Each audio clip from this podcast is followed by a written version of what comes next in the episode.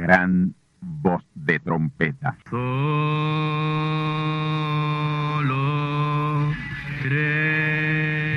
Saludos amigos y hermanos radioyentes. Están ustedes en sintonía con la audición radial Gran Voz de Trompeta, con el mensaje final de Dios al mundo, a la iglesia y a su pueblo escogido. Esta es la voz de Dios, proclamando el mensaje del Evangelio del Reino, o Evangelio eterno, a todos los que moran en la tierra, en el cumplimiento de Apocalipsis capítulo 14 y verso 6. Este es un mensaje de alerta y de apercibimiento ante los eventos proféticos del fin del mundo que ya han comenzado. No es que viene el fin del mundo, es que ya comenzó. Y en esta audición radial ustedes se mantendrán bien informados y apercibidos sobre cómo asegurar la salvación y la vida eterna, que es lo importante ante tales eventos. A continuación, ustedes escucharán no un mensaje doctrinal ni dogmático, sino la pura palabra de Dios, probada con las escrituras, la verdad como la verdad es, pues conoceréis la verdad y la verdad os libertará.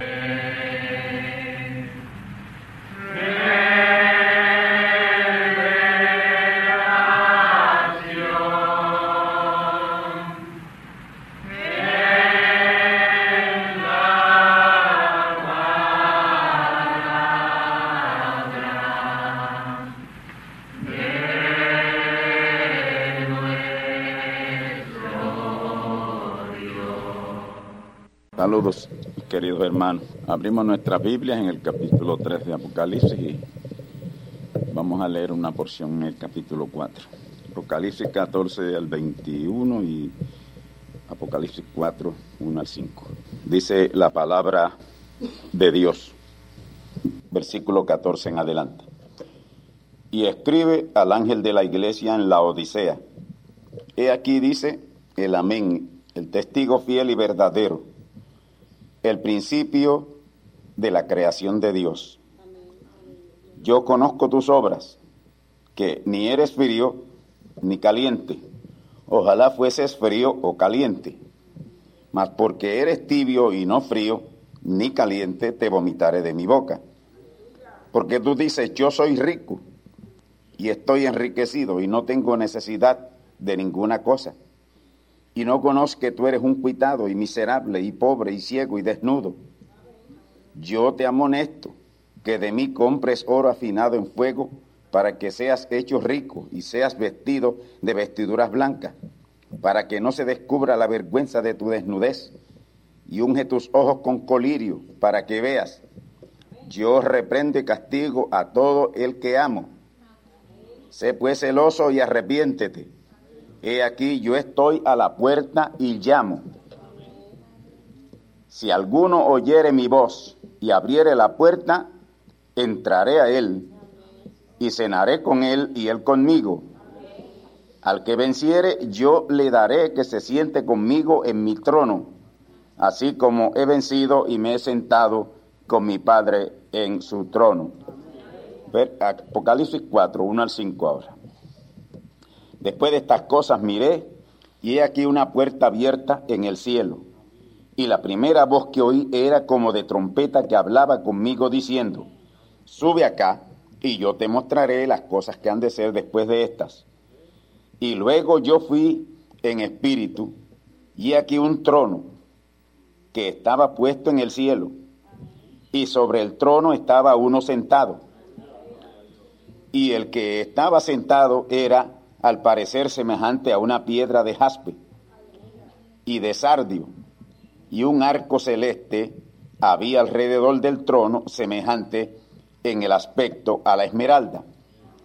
Y alrededor del trono había veinticuatro sillas, y vi sobre las sillas veinticuatro ancianos sentados, vestidos de ropa blanca, y tenían sobre sus cabezas coronas de oro y del trono salían relámpagos y truenos y voces, y siete lámparas de fuego estaban ardiendo delante del trono, las cuales son los siete espíritus de Dios. Amén.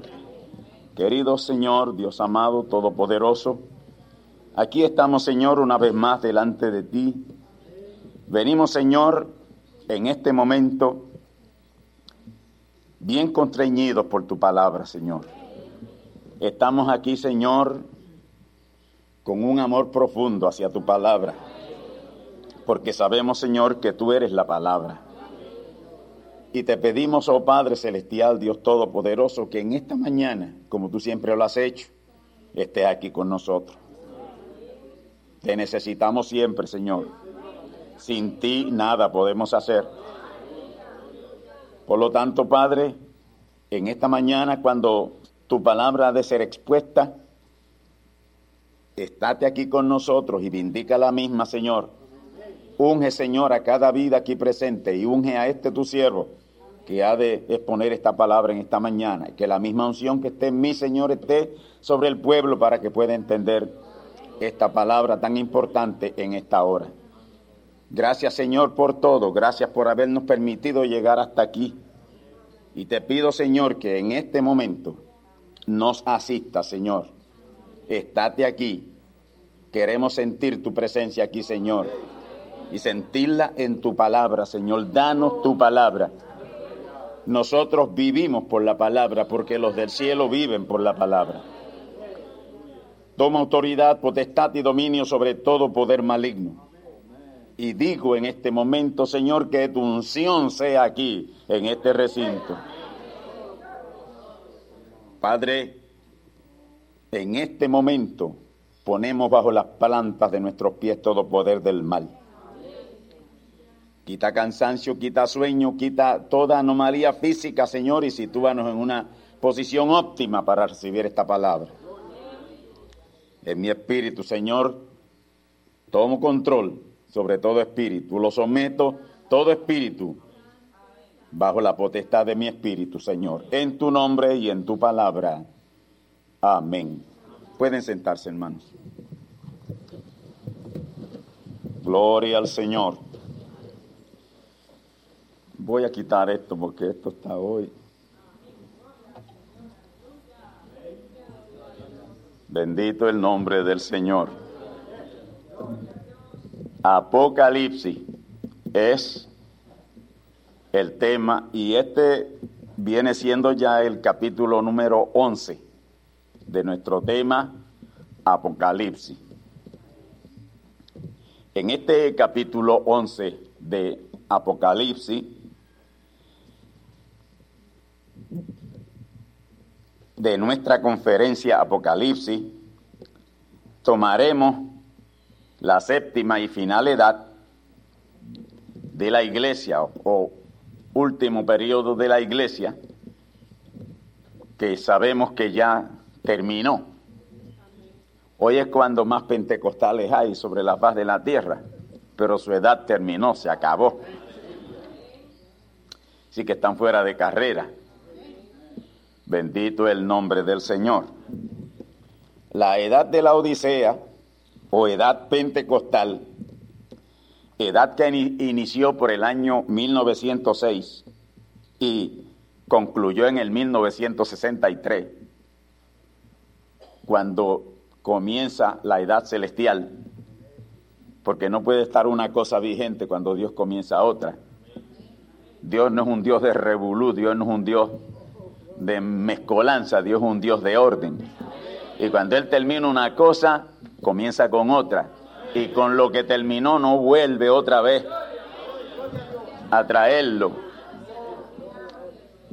Eso es lo bueno de Dios y por eso es que nosotros podemos entenderlo. Amén.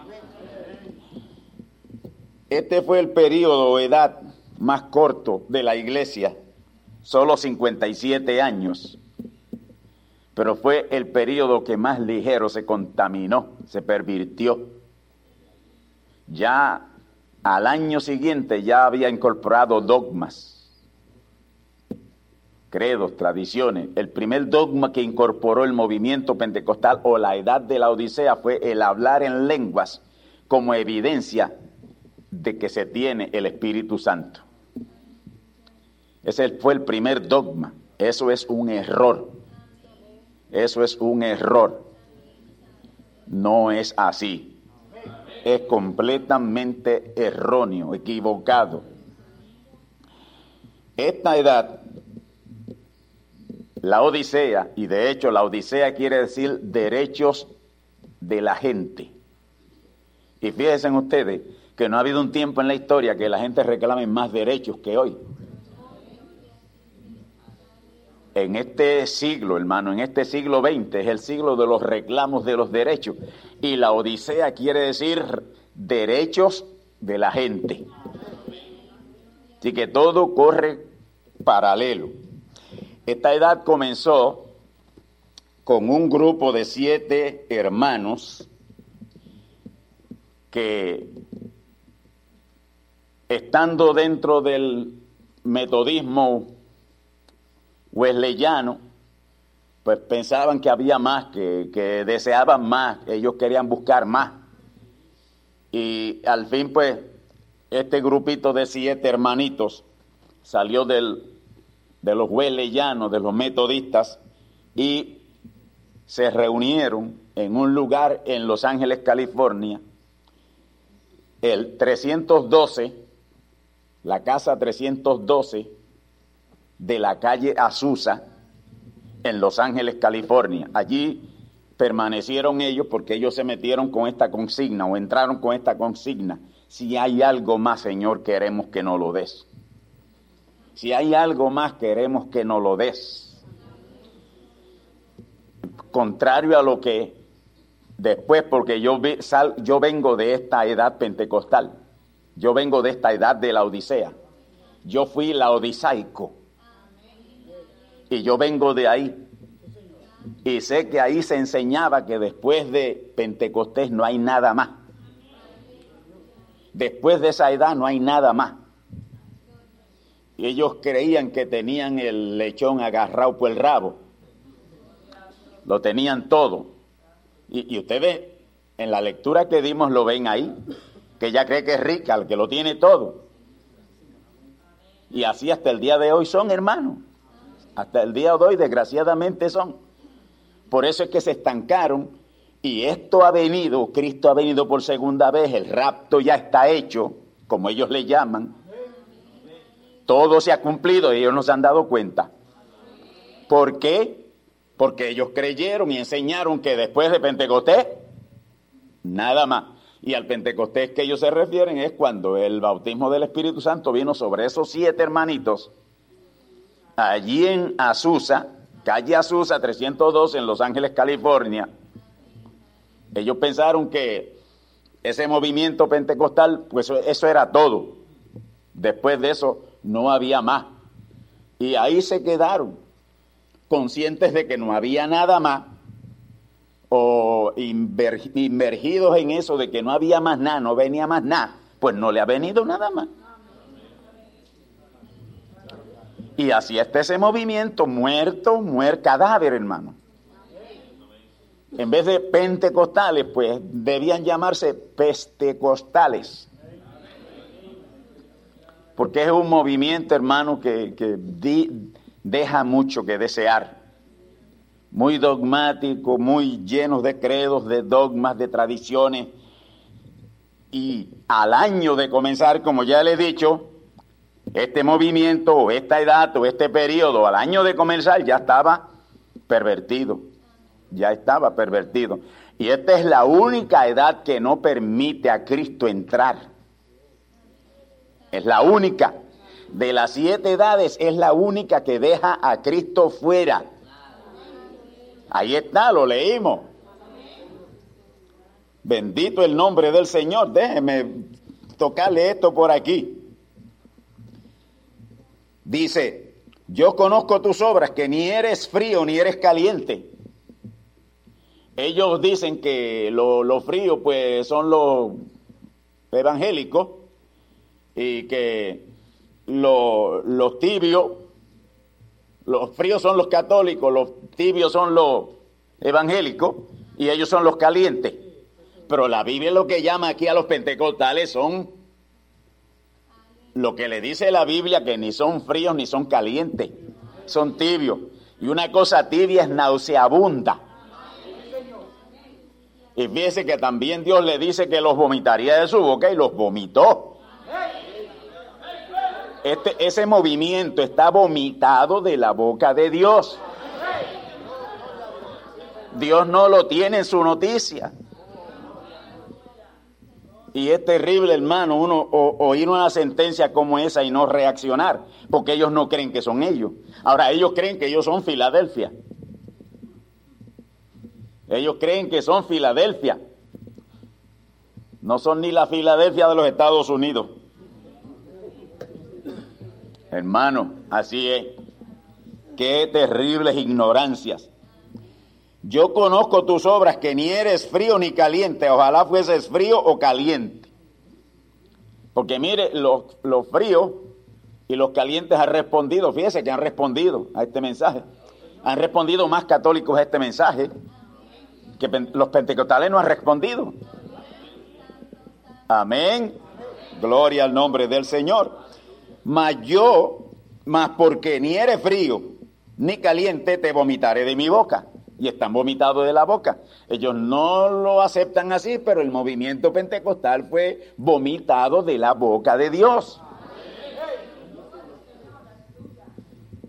Porque tú dices, yo soy rico y estoy enriquecido y no tengo necesidad de ninguna cosa. Mira hermano, así está ese movimiento. Ellos creen que lo tienen todo, pero no tienen nada. Por eso es que el lloro y el crujir de diente grande que viene, viene ese movimiento. Porque, ¿por qué viene un lloro y un crujir de diente? Al usted darse cuenta y enterarse de que estuvo cerca de la bendición y la perdió. Ellos ahora mismo atacan este mensaje. Y el mismo, ayer sábado, oí un ataque terrible contra el hermano Branham un ministro diciendo que ese era un hombre tremendo, tremendo hombre de Dios, que siempre que ministraba seguida se le paraba un ángel al lado, pero que entró en tantas falsedades y tantas falsedades que Dios se apartó de él y se lo llevó y lo mató. Es lo que han dicho, que, Dios lo, se lo llevó o, o permitió que muriera como murió en un accidente por la falsedad. Bueno, si Dios permitió que eso fuera para que tropezaran, pues amén. Pero Branham murió de una manera más digna que la que murió el Señor Jesús. La Biblia no dice maldito el que muriera en un accidente de auto. La Biblia dice maldito aquel que muriere en cruz. Pero a la hora de la verdad ellos no comparan, no hacen comparaciones. Son tercos. Y lamentablemente estas cosas hay que decírselas, hermanos, pero ese es el movimiento más terco que jamás haya existido. Yo vengo de ahí. Yo vengo de ahí. Pero nunca pude estar contento ahí. Yo era un protestón ahí dentro porque comparaba lo que ellos hacían y lo que predicaban y lo que decían con la Biblia y los encontraba que estaban fuera de ella en gran parte de lo que predicaban. Bendito el Señor. Porque tú dices, yo soy rico y estoy enriquecido, no tengo necesidad de ninguna cosa. Y no conoce que tú eres un cuitado y miserable Oye, hermano, que Dios le diga un miserable a uno y no se dé cuenta y no reaccione. Dios le dice a ese movimiento miserable, un movimiento miserable. Y aún todavía no ha reaccionado porque esto, ellos no creen que esto es para ellos. Por eso es que le viene el crujir de dientes, porque se van a tener que dar cuenta que los miserables eran ellos y nunca reaccionaron, nunca hicieron nada para salir de esa miserabilidad. Amén. Y pobre y ciego y desnudo, están desnudos. Espiritualmente hablando, hermanos, están en pelota, están peor que Adán y Eva allá en el, en el Edén. Ni hojas tienen cubriéndose nada.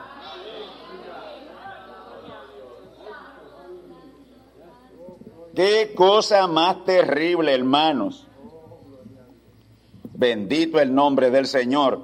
Pobre, cuitado, miserable, pobre y ciego y desnudo.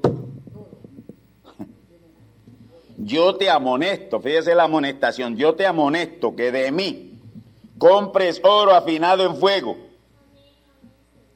Oro afinado en fuego. Amén. Oro es deidad y deidad es palabra. Dejen de vivir de la manera que viven ¿eh? y sacrifíquense, entren en el verdadero sacrificio de vivir conforme a la palabra. Que de mí compre oro afinado en fuego para que seas hecho rico y seas vestido de vestiduras blancas para que no se descubra la vergüenza de tu desnudez. Unge tus ojos con colirio para que veas, porque están ciegos. No ven nada.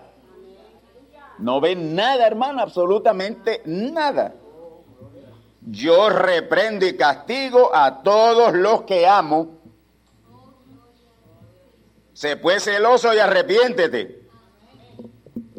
He aquí yo estoy a la puerta y llamo. Está a la puerta, nunca entró. Nunca entró. Dios nunca entró a ese movimiento. Dios nunca estuvo ahí dentro, Dios nunca les visitó adentro. Le fue tocada trompeta afuera porque el Señor no entró a esa ciudad amurallada. Amén. Yo estoy a la puerta y llamo. Si alguno no tiene ese, no tiene ese al terminar. Si alguno, no algunos, si alguno, individualismo llamado individual. Dios hoy no está tratando con individuos. Amén. Dios no está tratando de manera eh, colectiva. Él no está tratando de manera colectiva hoy. Él no está tratando con grupos. Bendito el nombre del Señor. Es decir, que si, si, de una iglesia que tenga por ahí 300 o 400 miembros saliera uno, es una victoria. Porque hay unos por ahí que tienen miles que no va a salir nadie. Porque los han envuelto tan y tan envueltos en la mentira. Y los han vacunado de tal manera con la falsedad que le va a ser imposible. Le va a ser muy imposible venir al conocimiento de la verdad. Estoy a la puerta y llamo. ¿Usted sabe cuándo aconteció eso? En el ministerio del profeta mensajero Branham, su ángel. Y él le ministró mundialmente. El profeta mensajero Branham le dio tres vueltas al mundo, llevándole el mensaje a los pentecostales, porque él vino para esa edad. Él, es, él fue el ángel de esa iglesia pentecostal. Y son los que más lo han atacado. Es decir, que a la iglesia que vino, al grupo que vino, a la edad que vino, lo atacado sin a mansalva, sin compasión. Imagínense que cuando él salía a dar campañas a las ciudades y averiguaban que venía un avión iban con pancartas a recibirlo como el anticristo. Oh, hermano, la situación de este de esta edad, de ese periodo eclesiástico, hermano, es una cosa terrible. Si alguno oyere mi voz, ¿cuál voz? ¿La voz de quién? ¿Cuál era esa voz? Bueno, es la voz de Dios. Pero Dios es espíritu. Para oír la voz de Dios, Dios tiene que meterse en alguien. Y ese hombre se llamó William Marion Branham. Y a través de William Marion Branham les habló, les habló, les dio el mensaje, pero ellos lo rechazaron. Si alguno oyere mi voz y abriere la puerta y la abriere él, yo no se la voy a abrir.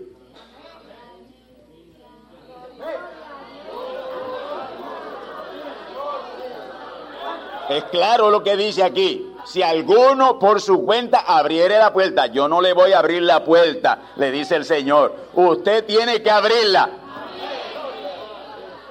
Usted tiene que salir de adentro hacia afuera para oír la voz, porque yo no voy a entrar allá.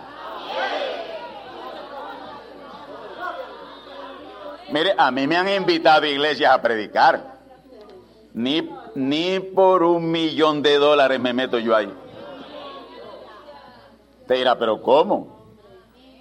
Yo he tenido invitaciones, hermano, yo he tenido invitaciones. Todavía hay pastores amigos míos dentro de esas congregaciones que saben que yo predico la verdad y se han arriesgado a invitarme. Yo le he dicho, no, no, yo voy a estar faltando y a ti te van a votar. Así le he dicho. Y se lo he dicho bien claro, yo estoy tocando trompeta.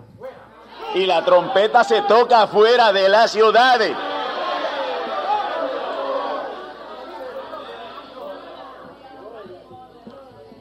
Si alguno abriere la puerta, porque usted está aquí? Porque usted abrió la puerta y salió. Amén. Yo no fui a ninguna de las iglesias donde ustedes estaban. ¿Me vieron por allí alguna vez? Amén. Ustedes oyeron la voz. Oyeron la voz de Dios, que es la voz de la palabra. Y la gente la están oyendo hoy, no tienen excusa. Aquí en Puerto Rico no hay excusa para nadie. Hoy la oyeron por la mañana de 7 a 8 de la mañana y el próximo lunes la van a oír de 10 a 11 de la noche. Sí que estoy de día y estoy de noche. No va a haber excusa. Ah, pero yo nunca oí eso. ¿Por qué no lo oíste? Debiste haberlo escuchado. Porque aquí nada, nada se ha hecho en cuartos oscuros. El mensaje de Dios ha salido. Oh, bendito el nombre del Señor. Si alguno oyere mi voz y abriere la puerta, él tiene que abrir la puerta. Entraré a él. Si abre la puerta y sales, yo voy a entrar a ti. Y cenará, cenaré con él y él cenará conmigo. ¿A qué venimos nosotros aquí? Los domingos en la mañana y los viernes en la noche, a cenar. Porque esta es la verdadera Santa Cena. Aquí estamos en Santa Cena, con la palabra y el mejor vino. El mejor pan y el mejor vino. Así es. Así es. Aquí estamos cenando Antes era con pan y vino. Por supuesto, ellos ni siquiera lo hicieron correcto nunca, porque el tiempo que yo estuve en esas iglesias tomando Santa Cena lo daban con jugo de uva. Y eso es una perversión.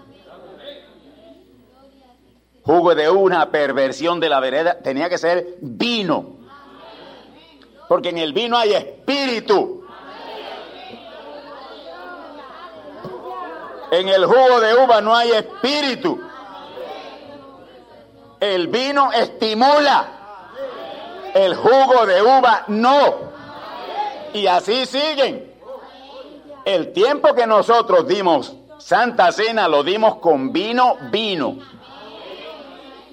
Nunca lo dimos con jugo de uva. Porque el profeta lo enseñó así, si van a dar la Santa Cena, tiene que ser con vino, no con jugo de uva. Y nos dijo, y el pan lo va a hacer una hermana consagrada. No es con galletas por soda. Es decir, que ni siquiera hoy, ni siquiera hoy, al día presente, ese ritual que ya está obsoleto, ni siquiera hoy lo hacen correctamente.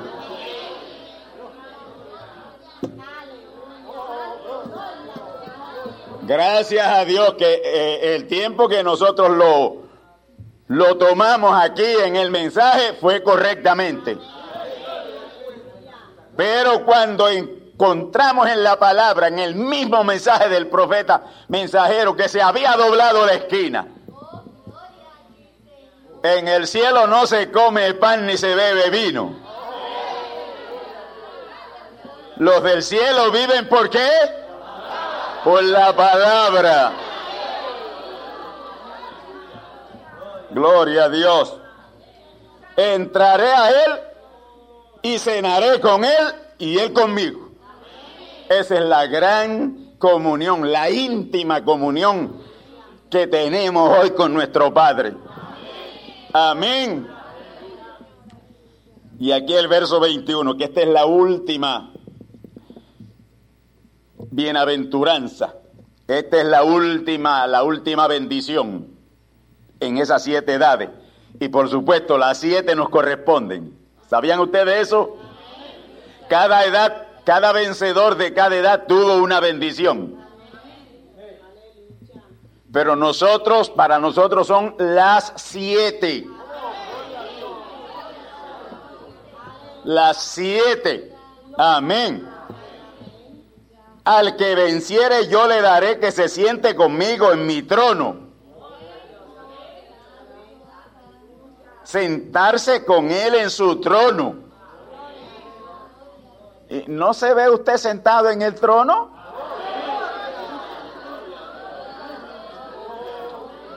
Amén.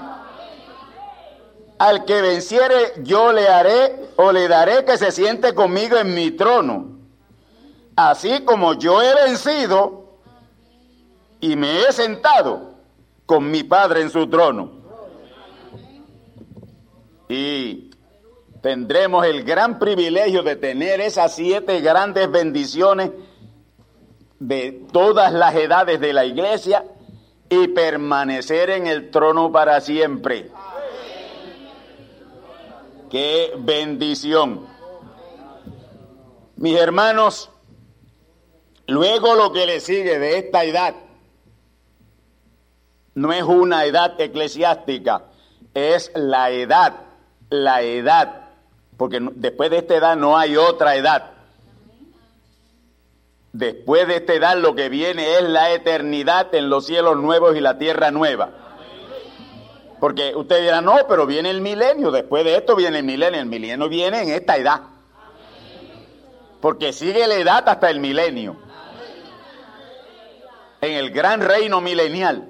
Todavía estamos en la edad celestial, edad de la palabra disfrutando de las gloriosas bendiciones de ese gran reino milenial. Capítulo 4 y verso 1. Ya, ya se salió de ahí, ya salimos de ahí. Aquí es donde estamos ahora. Nosotros no estamos en lo que leímos, ya salimos de ahí. Nosotros, nosotros, pero la mayoría de los seguidores que dicen seguir el mensaje del profeta mensajero Branham todavía son pentecostales pentecostales, que tiene un grupo, unos cuantos grupos en Bayamón, pentecostales. El grupo de Guayama, un grupo pentecostal. Son puros pentecostales. Porque no quemaron nada, ni murieron a nada. El profeta le dijo, usted tiene que morir a ese movimiento pentecostal. Usted tiene que morir a esa edad. Quémelo todo, no deje nada. quemarlo todo sin dejar nada. Los dones son del movimiento pentecostal. Así que ni siquiera puede entrar aquí con un don. Eso es fallido, eso falla. Aquí tenemos la palabra. La palabra sí que no falla. Oh, gloria a Dios. Y después de estas cosas, ¿qué cosa? Después de las cosas de esa última edad. Después de las edades de la iglesia. Amén. Después de estas cosas miré. Y aquí una puerta abierta en el cielo. ¿Dónde? Más arriba. Más arriba. Entonces había que subir más arriba. Una puerta abierta en el cielo. Las edades fueron gradualmente. Ahora aquí se nos invita a subir al cielo. Una puerta abierta en el cielo. ¿Y quién es la puerta?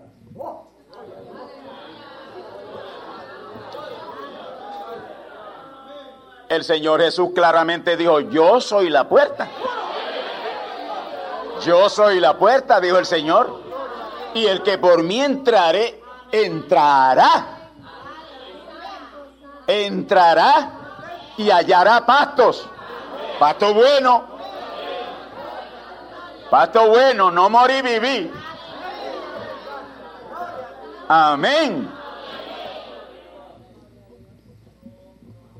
Una puerta abierta. William Marion Branham pudo haber dicho, y lo dijo, lo dijo, yo soy la puerta. Él fue la puerta para entrar a esa edad celestial. Amén. Aunque Él no es el ángel mensajero de esa edad, no lo fue, pero Él la inició. Y por un tiempo, y se lo voy a probar aquí mismo. Amén que los dos tienen que ver con esa edad celestial. Son dos mensajeros en esa edad celestial o edad de la palabra. Después de estas cosas miré aquí una puerta abierta en el cielo, en la edad celestial, en la edad de la palabra. Y esa puerta fue él, Branham. Y la primera voz que oí era como de trompeta la primera voz que Juan oye es como de trompeta. Entonces, si habla de una primera voz, si habla de una primera voz, cuando usted habla de una primera cosa, es porque usted sabe que hay otra cosa. Si usted habla de un primero, está sugiriendo que hay un segundo. ¿Está correcto eso?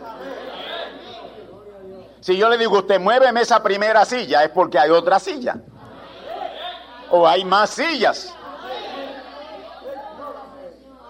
Bendito el Señor. Y la primera voz que oí era como de trompeta, que hablaba conmigo. Entonces era un trombón de vara, ni era una trompeta literaria, era un hombre. Pero ¿sabe que todavía ellos creen que va a venir un ángel tocando un trombón de vara o una trompeta, un clarinete de eso. Y va a decirle a la gente, suban, suban, suban, que el Señor los está esperando. Hermano, ese es el concepto que ellos tienen. Esa es la, esa es la capacidad espiritual que tiene esa gente.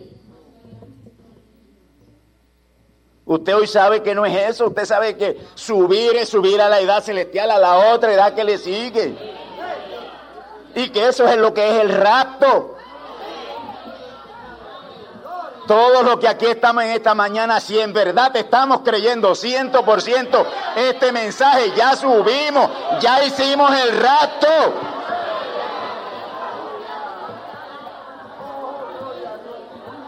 No tenemos que estar esperando un ángel con alitas, como ellos los pintan, tocando una trompeta o un trombón de vara, un clarinete, lo que sea, y llamándolos a subir. No, si ya subimos, ¿para qué va? Ya subimos.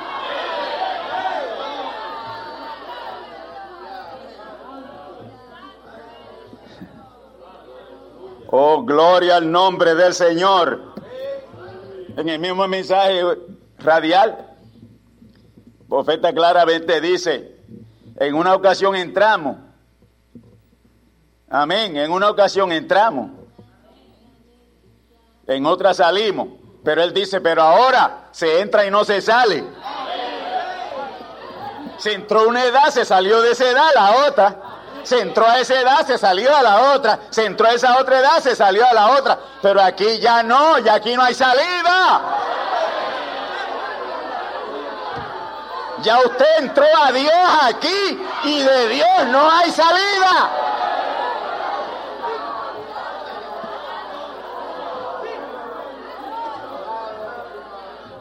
Oh, gloria al nombre del Señor. Una voz como de trompeta que hablaba conmigo diciendo, sube acá y yo te mostraré las cosas que han de ser después de esta. Se nos han mostrado las cosas que serían después de esa edad pentecostal. ¿Regresaría usted para allá atrás a las cosas apestosa, vieja, muerta, de esa edad pentecostal? ¿Regresaría usted para allá a comer pan y vino y, y, y, jugo de uva? ¿Regresaría usted para allá a lavarle los pies llenos de cicote a la gente?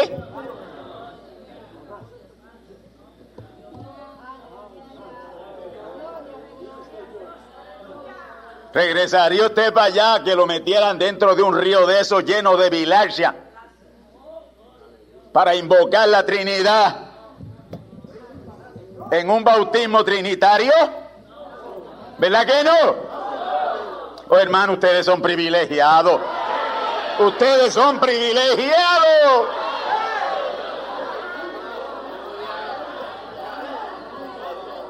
Bienaventurado el varón que no anduvo en consejos de malos, ni en silla de escarnecedores está sentado.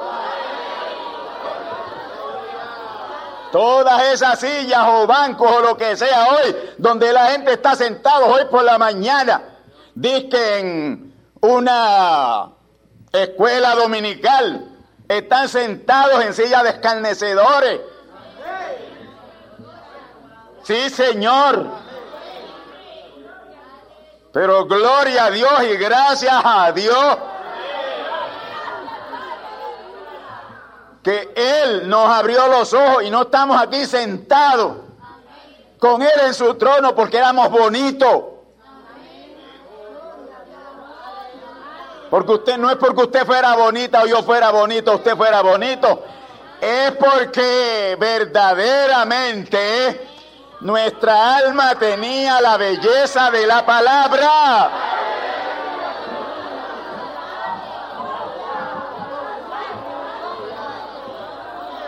Usted oyó la palabra, tenía una semillita palabra aquí, y si un abismo clamó, otro tuvo que responder. Por aquí, ¿Por qué aquí no hay más gente toda hoy? Porque este es el abismo que tenía que responder. Y este mensaje lo oyen miles de gente por la radio, pero siguen merodeándose.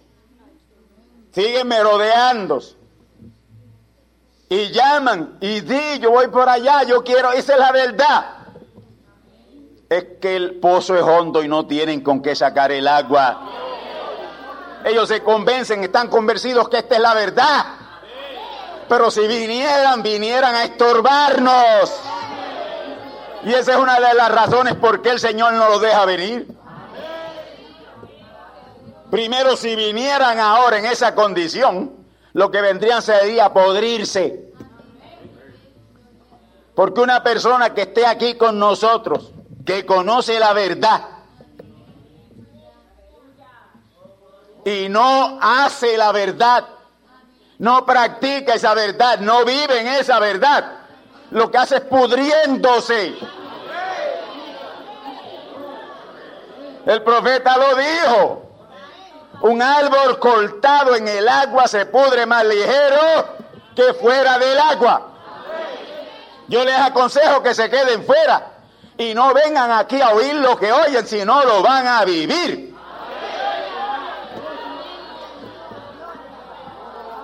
Amén. Y esto va contigo, hermano, y contigo, hermana. Si tú no vas a vivir lo que oyes aquí, mejor quédate.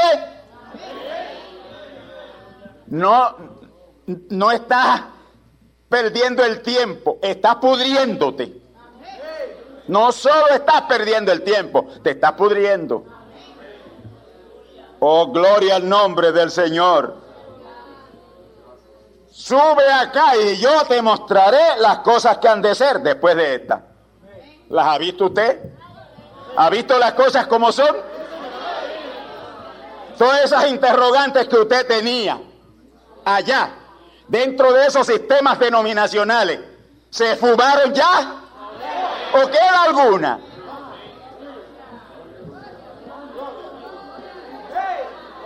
Oh, gloria a Dios. Todas esas interrogantes que teníamos mientras estuvimos en esa edad y esa edad estaba vigente, se fumaron. Aquí ya no hay interrogantes, estamos arriba, lo vemos todo.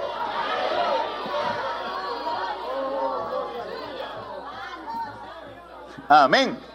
La próxima semana escucharán ustedes la segunda parte. No dejen de escucharla.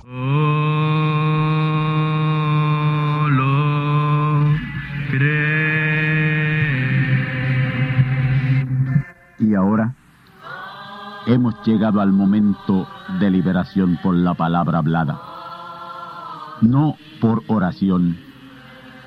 No oramos por enfermos, hablamos la palabra.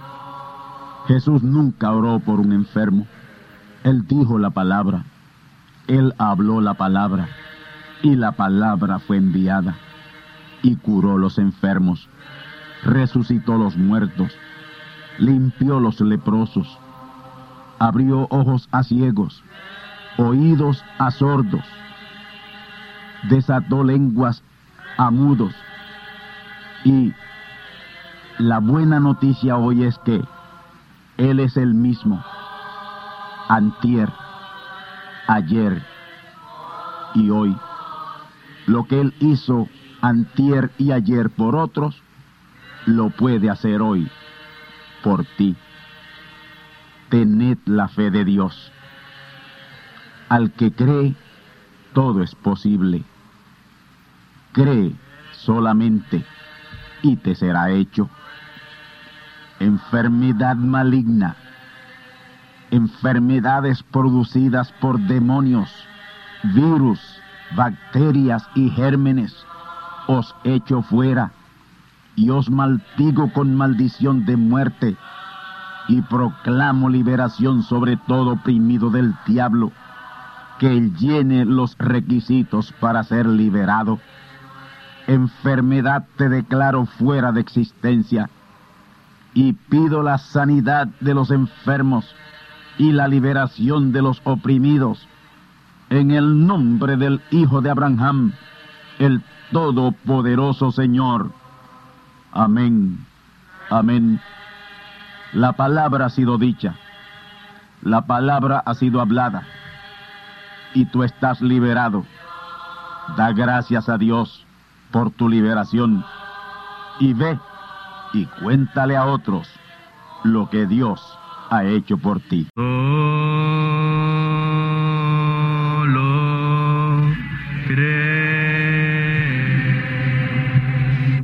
Amigos y hermanos radioyentes, han escuchado ustedes la audición radial Gran Voz de Trompeta y nuestra dirección postal es Gran Voz de Trompeta, apartado 1630, Canóbanas, Puerto Rico, 00729. Una vez más, Gran Voz de Trompeta, apartado 1630, 1630, Canóbanas, Puerto Rico, 00729. Les invitamos muy cordialmente para que escuchen estas conferencias proféticas y sean apercibidos ante los eventos del fin del mundo que ya comenzó. Les deseamos pues ricas bendiciones en Cristo el Señor. Amén.